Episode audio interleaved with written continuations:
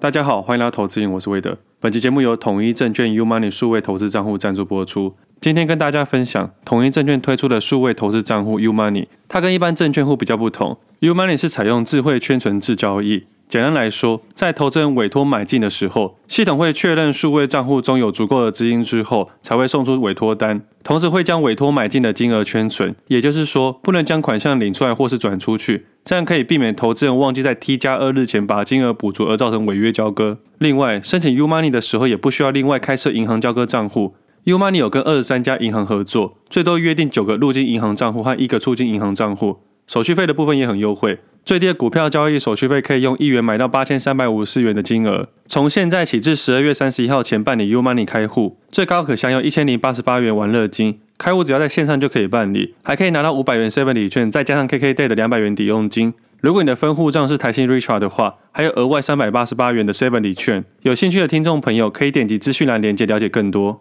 统一证券经目的事业主管机关核准之许可证照字号为一百一十年金管证总字号第零零六七号。投资交易具有一定风险，交易人应先评估本身资金及负担风险之能力。其实这种东西比较像我们以前在交易的时候，像是那种全额交个股的感觉。我个人会觉得啊，如果你身边有那种刚加入市场的投资人，或是他对于风险这件事情没有太多的概念啊，我觉得利用这个方式去控管风险也是蛮不错的。以我自己以前在营业员的经验来说，违约交割这件事情对营业员是很大的风险。所以我刚加入不久，我就知道你做营业员的啊，你是拿面粉的薪水，然后承担白粉的风险。每次回想那个时候的日子啊，我都会觉得还好，我没有一直当营业员。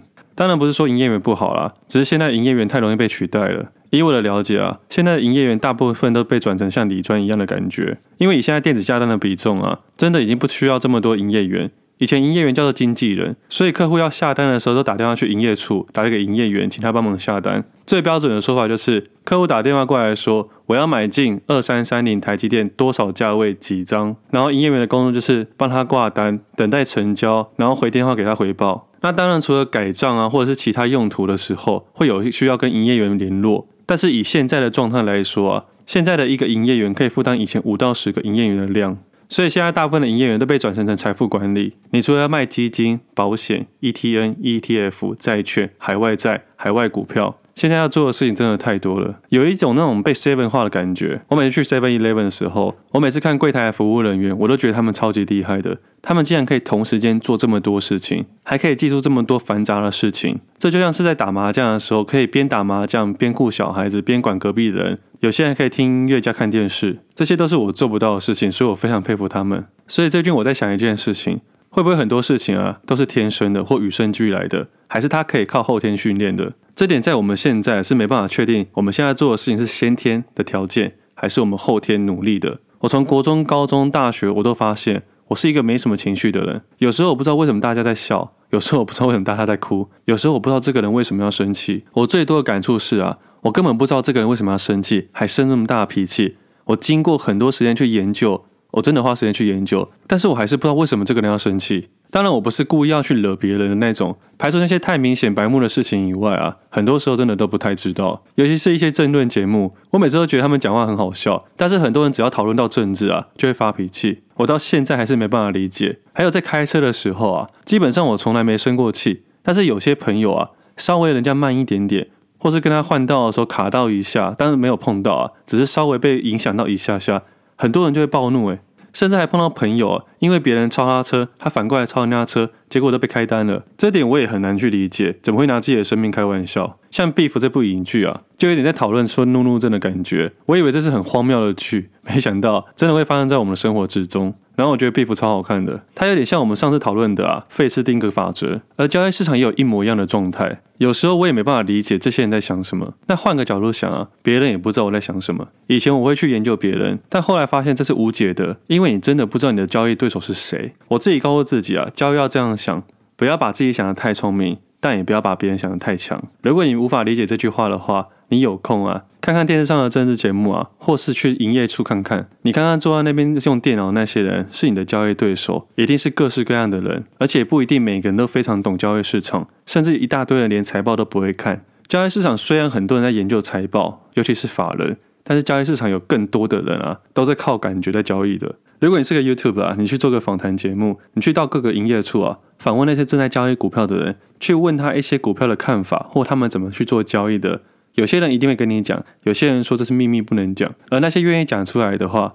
你可以去看看他们在讲什么，你可以训练自己的逻辑，训练这个人讲话有没有逻辑打结，以及他的投资能力在哪个范围圈，你就可以大概了解，你的交易对手大概是这个样子。为什么突然间讲这个事情？因为最近的债券呈现一个微笑曲线，在短短不到一个月的时间上涨了将近十 percent。我看对了，我获利的，但是我觉得我做的不够好。就是现在回头看看，有种感觉，会不会在上半年有点自以为聪明的情况下，太早投入了，浪费了一些时间成本。虽然知道理论上是对的，但实际上的变化还是差了那么一点点。而现在对我来说，债券的市场已经结束了，不是价格结束，也不是我自己出清了，而是这个游戏对我来说已经结束了。我需要去找新的游戏。投资这件事情一定要在不确定性的时候投入，以及在还没有获利的时候开始研究。而当趋势都朝向你的方向前进的时候，在还没有面临亏损之前啊，其实你就让它顺顺的去跑。而这时应该去找新的机会，你才有机会在债券这个游戏真正结束退场之后，资金有办法找到新的出路。其实聊到这边，我正在检讨自己的交易了。我从今年五月投入的第一笔，而在第二笔十月底的时候，是我预期之外的事情，是我年初没有规划的，是因为后来的变化去做调整的。这是一个预期外的交易行为。那为什么会成为预期外的交易行为？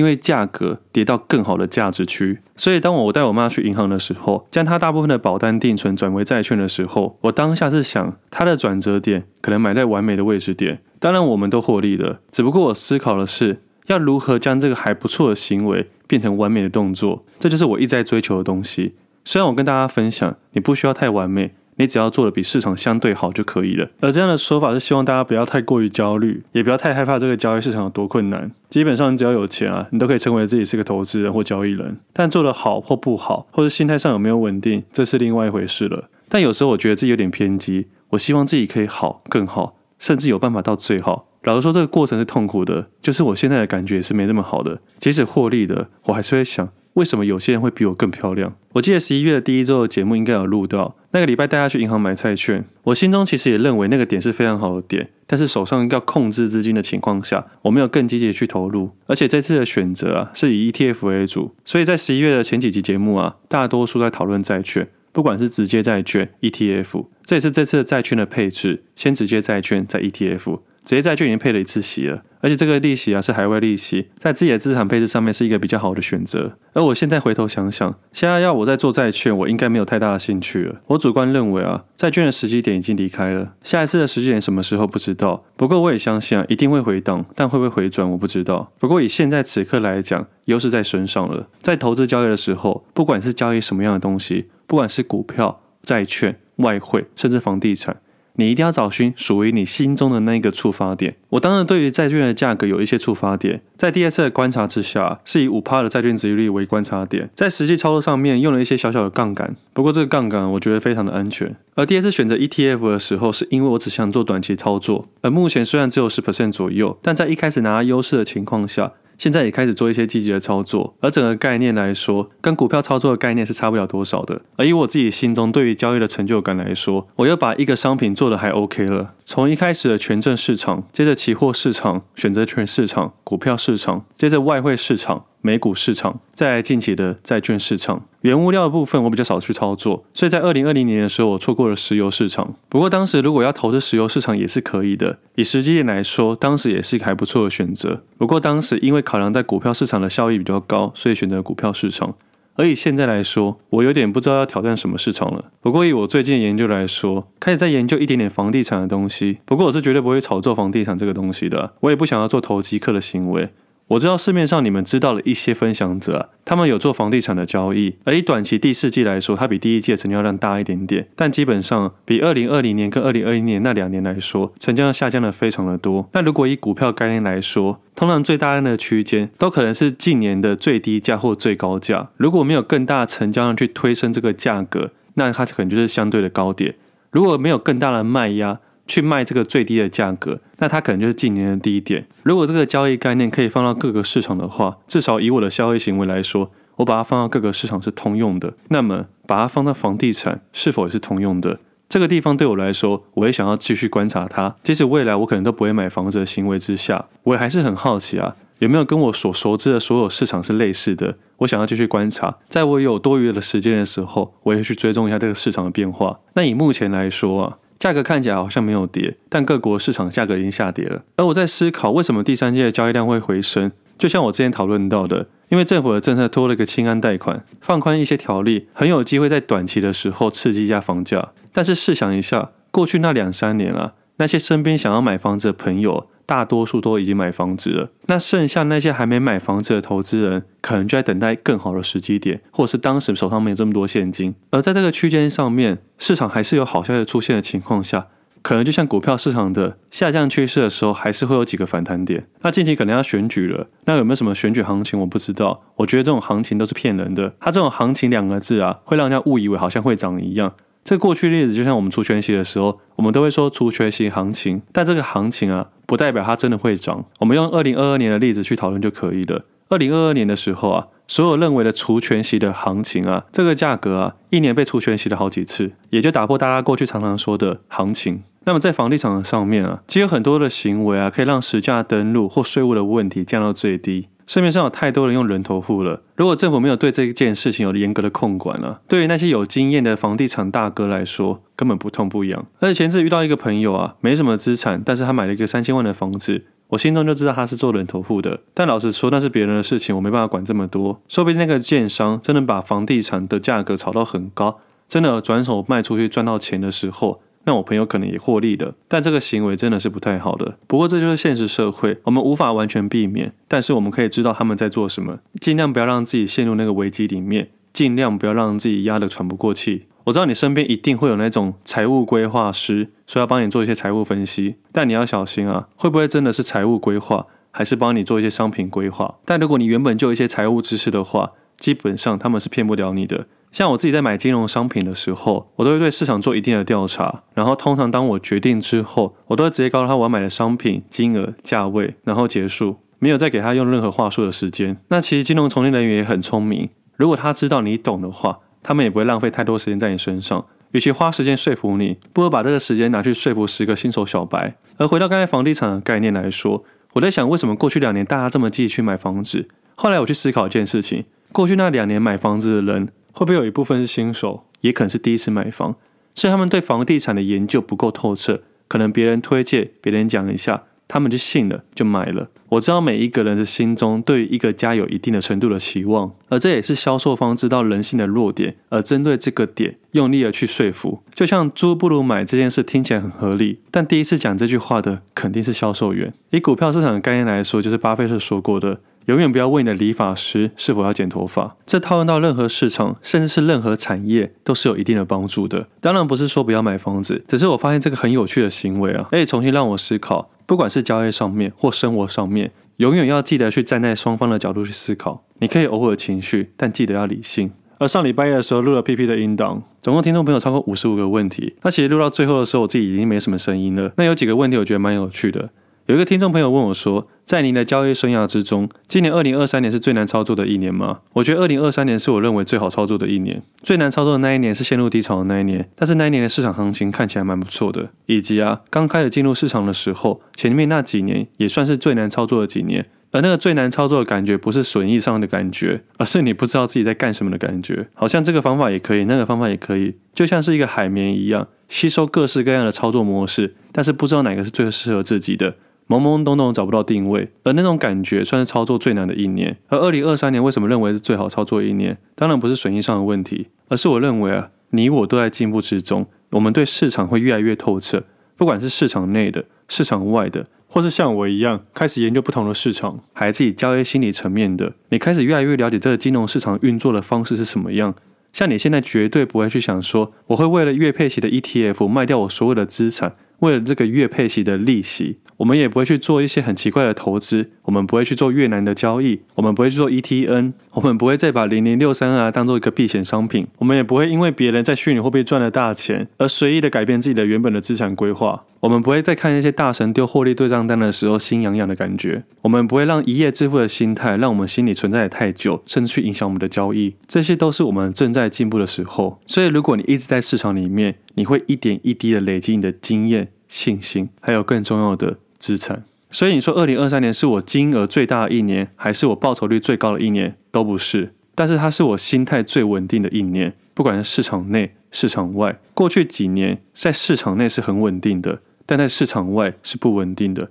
我要面对生活上的太多问题。我要面对邻居、亲戚、父母，还有朋友之间的眼光，没有人知道我在干什么。邻居、亲戚都认为我是啃老族，而我很幸运的，我出了一本书，我可以跟他们说，我有写一本书，我是作者。这样子，他们顶多觉得我很穷，但他们不会觉得我没在做事。但的确，这样子让我生活上得到更大的安定感。甚至这几年，我学到一件事情，在没有观察类股的坏行情的时候。我可以决定放弃做空这件事情，我可以把这段时间，可能几周，可能几个月，去做一些我认为只有年轻的时候能做的一些事情。这对我来说才真正取得生活与投资平的一种方式，也算是对我来说找到全职交易人的一种出路。但事到如今，有想要停止吗？我倒是没有想要停止，就像我们的人生没有停止的一天，就像我们的交易啊，其实也没有停止的一天。我看到太多的投资人啊，他们把交易市场当做几个月、几天，甚至几年之内要达到某个资产阶段，或者是规划十年、二十年、三十年的时间，但是心态上十天、二十天、三十天都受不了。我觉得有大方向是好的，但要如何确定这个方向是否对的，是比较困难的。所以我现在的心态会变成。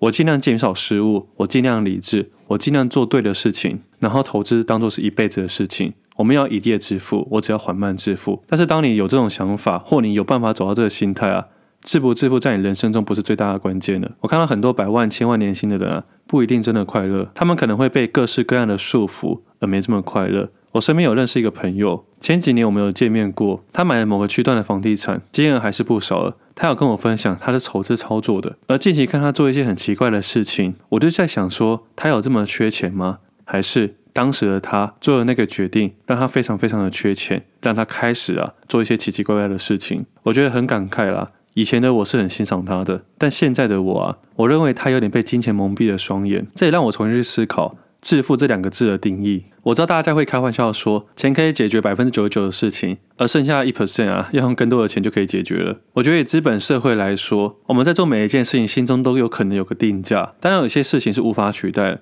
至少在我们心中是无法取代的。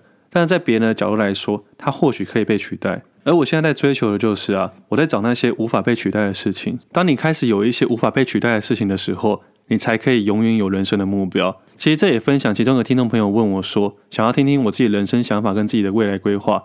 他说他已经一阵子没有东西可以吸引他，人生是有点失去目标的感觉。我觉得你不是一个人啊，因为我一直以来也会有这种感觉。当我有这种感觉的时候，我会去旅行，或是学一些新的东西。像我这个礼拜啊，我跑去台北考了教练证照，花了一个周末的时间去上课考试，也顺利拿到这张证书。然后在当时上课的时候，身边有些同学啊会问我说来的目的，我都跟他们说我只是对这张证书好奇，以及想要学一些东西。那他们就觉得我非常的奇怪，因为大部分来上课的人都是线上的教练或准备想当教练，比较少像我这样因为好奇心而来的人。而我也发现啊，其实，在台湾当教练的难度根本不高，只要你有一个 C 级教练，大多数的健身房都会请你。当然，你有更多的国际证照，对你是加分的。但在这之前，我们要了解一件事情：执照、证照、证书三种是完全不同的东西。执照就像医生、老师、律师，他们需要执照才有开业，才有资格去做这件事情；而证照只是增进自己的条件能力。那么证书就代表你有来参加过这件事情，而以台湾来说啊，只要你会运动，只要你比你身边的朋友还要再好一点点，你可以有效的教他安全跟如何训练的话，你也可以称自己是一个健身教练。所以基本上要成为教练的门槛不高，但要成为一个专业的健身教练啊，门槛却很高。而考完这张证照后，我会发现啊。比我想象中要深要广。上课的时候要学一些解剖学，以及了解一些肌肉的位置，然后学习一些训练的方式，以及啊更重要的训练的心理以及教学的心理。我觉得这个地方是非常有趣的，尤其是运动科学这个部分，用数据化去训练自己。那我自己学的这东西是很浅的，而因为上了这次的课啊，让我发现新的领域，然后也知道这件事情是永远学不完的。那这样子，我人生是不是又多了一点点的目标？所以这个例子要分享给这位听众朋友啊，如果你发现你人生暂时失去了目标，那就试着突破自己的同温层，找寻新的事情去学习，跳脱出你原本熟悉的框架。但在一开始不要全力以赴。不要花太多的时间，你不要因为新的东西放弃你原本旧的所有东西。而因为这个课程是在假日，我假日不用交易，所以才有多的时间去做这件事情。但如果是平日的话，我可能就不会去做这件事情了。所以还是要因人而异。那我在这边啊，只针对这两个问题多加回答。它不关交易的事情，还有关于交易心理跟人生规划的想法。那因为 Persuade 的音档有五十五个问题以上，我也不可能在那边一一回答，他花的时间太长了。那因为这两个问题啊，我觉得每个人可能都会遇到。那我也用自己的例子分享给大家。那稍微再讲一下近期的交易市场好了。除了债券市场回补了很多，以及下礼拜十四号的时候会有联准会的会议决议，我个人会认为啊，在降息之前的所有利率决议啊都没有太大的意义，剩下的时间应该专注于价格上面。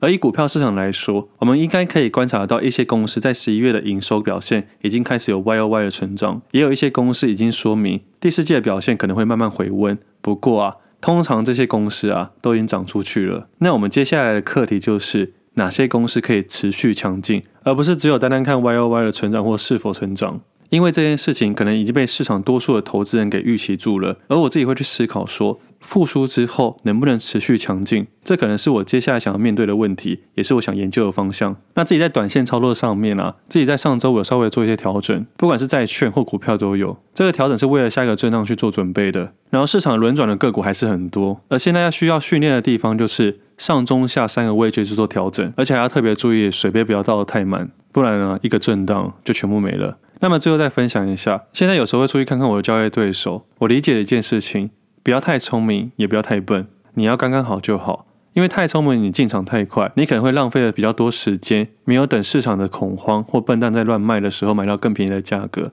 相反的，如果你太聪明，退场的太快，也就没办法参与那些笨蛋在乱卖的时候，你可以卖到更高的价格。所以要如何在自己的聪明跟自己的愚笨上面取得平衡，还要搭配市场的变化去做决定。是有点困难的。我举个例子来说好了，假设你是研究某个产业面非常透彻的投资人，你已经看好明年的行情会非常的好，但是你在今年年初的时候就进场了，而股价真的等到明年之后开始慢慢变好，但股价不上涨，一直等到后年的时候，大家才知道原来这间公司这么好，才开始买进的时候，你足足等了两三年之久。那么这两三年会发生什么事情？除了市场外的各种变化、各种行情、各种恐慌以外，市场价格可能从盘整、下跌、崩跌，接着再盘整、再上涨，接着再盘整。盘整的时候再缓缓的上升、再震荡，最后开始带量突破之后，营收都还没有公布。这段时间你可能开始不停的怀疑自己，因为时间周期拉得太长了。即使你非常有信心，也研究非常透彻，但是股价就是不涨。等到你真的受不了的时候，或你发现新的个股，或想要把钱挪到市场外的时候。不管是买车、买房、结婚、生子等等，等你不再关心市场的时候，回头看看，它已经翻了好几倍了。当年研究的透彻，真的会让你痛彻。所以为什么一定要用技术面去做辅助？就是要尽量让你的交易周期靠近这个时间点，尽量让自己减少那种猜疑的感觉。我觉得这件事情不容易，我也不停地在学习。在短线上的变化，我觉得我抓的蛮靠近的，但在长期上的变化，以这次的例子来说，我还是差了一点点。所以有时候我会出去走走，出去晃晃，看看别人的想法，然后调整自己的看法，接着再等我妈做法，不是道士那种做法，还是他其实有在做法。因为以过去的例子来说，还真的蛮准的。我也不知道。那今天节目先到这里，我们下次再见，拜拜。